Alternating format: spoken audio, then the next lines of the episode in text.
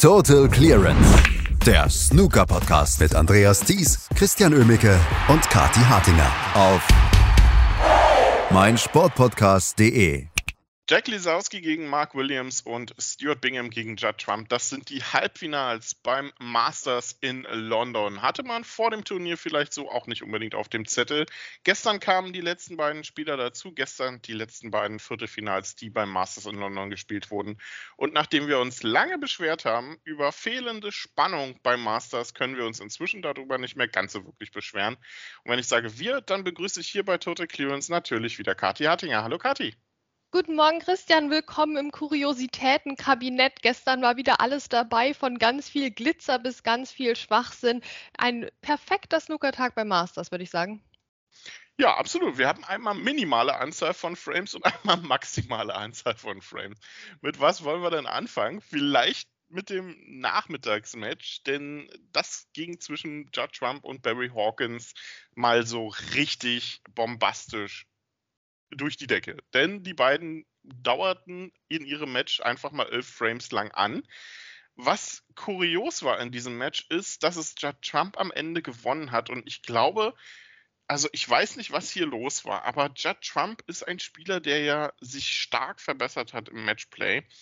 Aber dass der zwischenzeitlich mit 3 zu 2 führt, mit knapp um die 80% Locherfolg, das hätte man so vielleicht auch nicht unbedingt erwartet. Und Barry Hawkins, der eigentlich der bessere Spieler war zu Beginn des Matches, hat sich das noch nehmen lassen. Aber Kati, ich glaube, die wichtigste Frage, die wir uns nach diesem Match stellen können, ist, wie oft würden die 143 jetzt noch gespielt? Das ist so in Mode wie so ein komischer Drink, ja. Die 143 ist der Aperol Spritz des Masters. Wirklich. Ich verstehe es auch nicht. Das, äh, ich weiß gar nicht, wann ich davor das letzte Mal 143 gesehen habe, aber jetzt diese Woche ständig. Gestern war es Judd Trump, der die 143 gespielt hat im achten Frame. Es war wieder ein herrliches Break. Also die 143er können sich schon auch sehen lassen. Also es ist jetzt nicht so, als würden wir uns darüber beschweren. Aber ein bisschen seltsam ist es schon, weil jetzt, äh, wie viele Leute sollen sich denn noch das Preisgeld teilen? Am Ende dann alle 16 oder wie? Na gut, nicht mehr ganz möglich, aber ich bin schon gespannt, wer da noch dazukommt. Vielleicht haben wir irgendwann noch hier Olivier Martel, weißt du, der schießt dann irgendwie vier davon, dann na, dann kriegt er vielleicht auch noch ein paar, ein paar Pfund ab von dem Ganzen.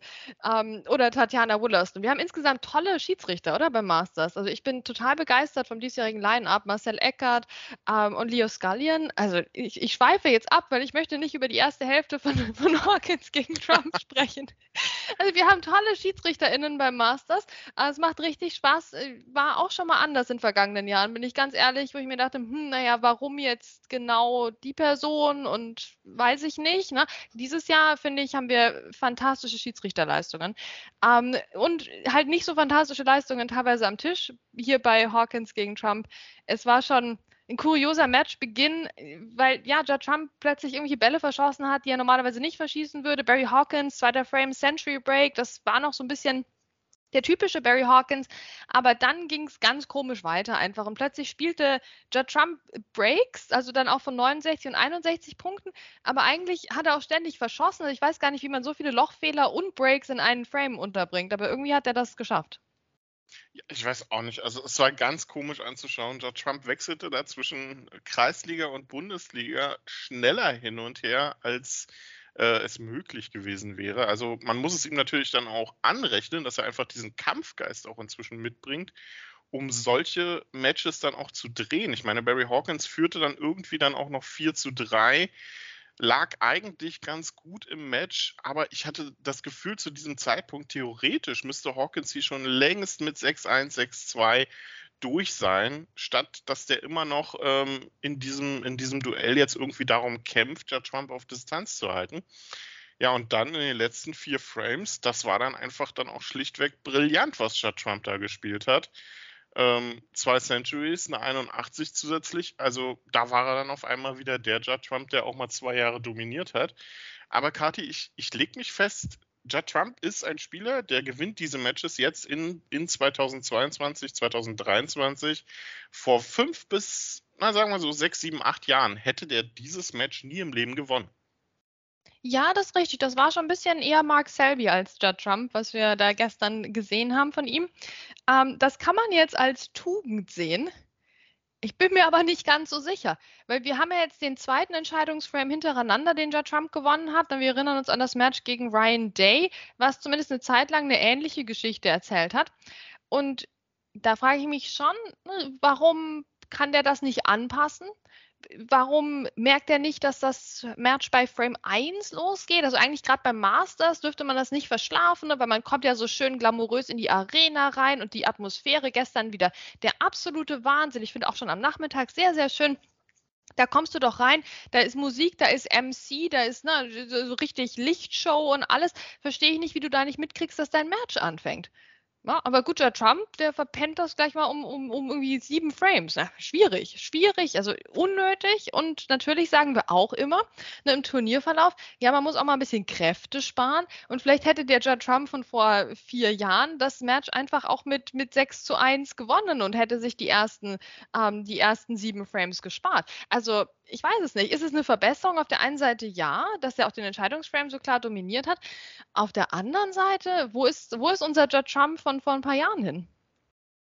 Tja, gute Frage, ne? Ähm, aber was beide auch ähm, dann gegen Ende des Matches bemerkt haben, oder eigentlich das ganze Match über bemerkt haben und äh, beide ja dann auch genossen haben vor dem Entscheidungsframe, war einfach die Stimmung bei diesem Turnier. Ne? Also der Ali Pelli in London oder generell das Londoner Publikum ist ja immer so ein bisschen stark dabei, wenn es um Stimmung machen geht. Das äh, ist für manche Spieler ganz okay. Für manche Spieler wie Ding Junhui treibt es dann eher in, in, die andere Richtung.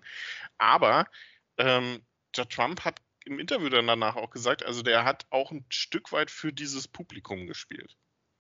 Ja, und zu Recht das ist schon jedes Mal ein echter Spaß, dieses Londoner Publikum. Es geht nicht in jeder Session gleich gut. Ne? Wir haben durchaus auch mal Sessions, wenn Ronnie spielt zum Beispiel, wo man sich denkt, okay, das ist jetzt ein bisschen viel, bisschen viel, vielleicht einen Tick zurückschrauben, vielleicht ein Bier weniger oder so. Aber generell kann man doch dieses Publikum wirklich genießen die ganze Woche über. Ähm, es ist schon spannend, wie es im Snooker einfach diese unterschiedlichen ja, Arten von Publikum gibt und die unterschiedlichen Arten von Atmosphäre und Reaktion Reaktion des Publikums. Wir haben dieses super enthusiastische Publikum in Berlin, ne, wo bei jedem Ball geklatscht wird und bei jedem Flug gleich doppelt. Ne, dieses das, das, sehr freundliche Berliner Publikum. Wir haben ähm, das Publikum beim Shootout, was gerne doch durchaus ähm, auch der Veranstaltung angemessenerweise wirklich ein bisschen drüber ist. Ähm, wir haben das äh, als sehr, ähm, sehr, ja, traditionelle Publikum bekannte ähm, in, in, in Sheffield dabei und wir haben das Masters, wo finde ich diese Balance zwischen, die gehen richtig mit, der ist richtig, da brennt die Hütte und es ist aber auch noch nicht völlig übertrieben Ole wie beim Shootout. Ne? Diese Balance trifft das Masters in den allermeisten Sessions wie kein anderes Turnier und das ist schon ein besonderer Reiz dieses Turniers auch. Jetzt steht Judd Trump im Halbfinale dort mit Kumpel Jack Lisowski zusammen, der gegen Mark Williams spielen wird heute Nachmittag und heute Abend dann Judd Trump gegen Stuart Bingham. Und ich habe so das Gefühl, Stuart Bingham ist in dieser Woche in einer ähm, Feldstudie unterwegs. Ähm, kann ich mit 5 zu 0 in Führung gehen und geht das gut? Gegen Cameron Wilson wäre es ja fast nicht gut gegangen. Gestern gegen Sean Murphy ging es gut und er hat den Whitewash komplett gemacht.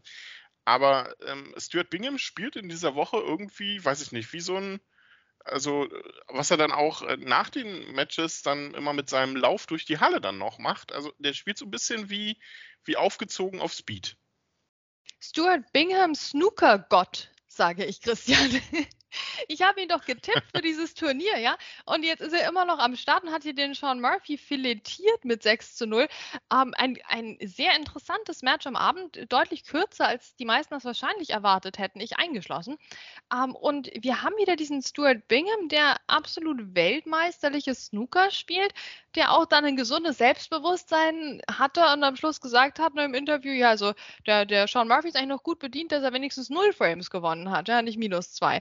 Also, das ist schon auch uns Stuart hier, der, der lebt das, ja. Das, das sieht man eben auch, wenn er da durch die Arena läuft und alle abklatscht und sowas. Der Stuart Bingham, der schmeißt hier seine Privatparty beim Masters und wir dürfen alle ein bisschen zugucken. Ähm, das ist faszinierend. Vor allem finde ich es faszinierend im Match gegen Sean Murphy, bin ich ganz ehrlich, Christian, weil der Stuart Bingham eigentlich die Show abgezogen hat, die der Sean Murphy so gerne selbst abgezogen hätte, oder? Da kommt er da rein in seinem Glitzeranzug, den ich total super finde. Ne? Also nichts gegen den Glitzeranzug, ich bin ein Riesenfan. Aber na, er kriegt halt keinen Fuß in die Tür und das das gesamte Match lang und muss zusehen, wie der Steward hier ne, beklatscht wird. Oh, den knappen Frame entschieden gleich am Anfang. Oh, 78, ja, ist richtige Dynamik hier im Spiel. Oh, 128, Century Break, yay. 107, noch ein Century Break direkt hinterher. Meine Güte, Sean Murphy zwei Frames lang ohne Punkte. Habt ihr das schon mal gesehen, ne? Und dann geht die Show sogar weiter mit einem, ja, ein bisschen ausgeglicheneren Frame, aber natürlich holt den auch Stuart Bingham am Schluss. Dann reicht halt mal nicht ein Break, müssen halt zwei her, kein Problem. Und dann noch der sechste Frame, ob er den wohl holt, ob er das 6-0 macht. Ja, macht er 65 Punkte, zack, 6-0. Sean Murphy auch in diesem Frame ohne Punkt. Ja, da wäre der Sean Murphy schon sehr gerne auf der anderen Seite gewesen. Wäre, glaube ich, definitiv. Und ist nicht genau das auch so ein bisschen das Problem von Sean Murphy in der letzten Zeit? Also, der spielt immer zwischendrin sehr gutes Snooker. Jetzt hat er sein erstes Match hier gegen Neil Robertson in einem wirklich tollen Auftaktmatch bei diesem Masters ja gewonnen und verliert ein paar Tage später mit 0 zu 6 gegen Stuart Bingham. Da ist doch eigentlich das Selbstvertrauen aus dem Robertson-Match gleich wieder weg. Ja, ganz komisch, ganz komisch. Aber eigentlich, Sean Murphy, dem mangelt es doch nicht an Selbstbewusstsein. Ich meine, wenn du dir einen glitzernden Anzug anziehst beim Masters, Also das, das zeugt doch jetzt nicht davon, dass sich jemand mit einem schwarzen Hemd und einem schwarzen Waistcoat und, einem, und einer schwarzen Fliege und so und einem schwarzen Umhang und hinter einem schwarzen Vorhang versteckt, oder? Also so ist er jetzt ja nun mal nicht drauf. Also das, das Selbstbewusstsein ist ja auch da und John Murphy penetrant diese Saison. Jedes Mal, wenn er verliert, sagt er ja auch, eigentlich spielt er gut, aber dann passiert irgendwas und er verliert. Vielen Dank dafür schon, für diese tiefgehende Analyse. Ähm, also irgendwie Selbstbewusstsein kann es nicht sein. Es ist schon mehr so dieses Snooker-Vermögen, dann einfach einen Fuß in die Tür zu stellen. Also das, das geht ihm halt schon ein bisschen ab, dass er mal aufstampft, der Sean Murphy, ähm, und sich nicht äh, huldigungsvoll noch verbeugt, wenn der Stuart Bingham hier eine Chance hat im Frame. Also, da waren es jetzt noch vier. Stuart Bingham gegen Judd Trump und Jack Lisowski gegen Mark Williams. Ähm, so sehr ich vielleicht auch vielen Fans aus der Seele sprechen würde, wenn ich sage, ja, okay, Judd Trump gegen Jack Lisowski wäre schon cool, wobei im Finale für Jack Lisowski vielleicht nicht. Aber ich glaube, Kati, wir brauchen Stuart Bingham gegen Mark Williams, oder? Was wäre das für ein grandioses Finale unter diese Woche? Ich will das. Ich will es haben, Christian. Ich will es haben. Nicht nur, weil ich auf den Bingham getippt habe, sondern ähm, einfach, weil das wäre das wär richtig nice. Das, komm, da steht, äh, stell dir das mal vor, da stehen die in der Arena, ne? dann geht die Stimmung geht ja dann noch mal mehr ab, ja, und dann, dann läuft der eine, läuft dann schon vielleicht nach der ersten Session durch die Arena, ja, der andere kratzt sich am Kopf und tanzt mit Wespen, also da ist schon ein bisschen mehr geboten als bei unseren zwei ne, extra coolen Jungs, die das auch genießen würden natürlich, aber ich bin doch irgendwie bei diesem Masters tatsächlich für Mark Williams gegen Stuart Bingham, ähm, ich bin gespannt, wie es kommt, weil weil Jack Lesowski hat ja auch streckenweise so gut gespielt, dass ähm, die Leute schon wieder schreien. Ne? Also jetzt ist, jetzt ist der Zeitpunkt für seinen ersten Titel. ich, bin, ich bin sehr gespannt, weil das wurde schon sehr oft auch geschrien ähm, und oft eher verschrien. Ne? Schauen wir mal. Und Judd Trump, da können wir das gleiche sagen wie bisher auch. Er wird sich mal wieder steigern müssen. Der sollte sich einen extra Wecker stellen. Na, der sollte schauen, dass er ab Frame 1 auch am Tisch steht. Sollte machbar sein, aber naja, ne? Und Stuart Bingham Bingham wissen wir, der ist dann auch schnell mal mit 5-0 in Führung. Also wird ein, ein schnelles Match heute Abend, glaube ich. Ja, also ich glaube, wir brauchen das einfach. Ne? Stuart Bingham gegen Mark Williams. Einfach für die geschundene Snooker-Seele der letzten Zeit wäre das ja. auch so ein, einfach so ein wirklich passendes Finale.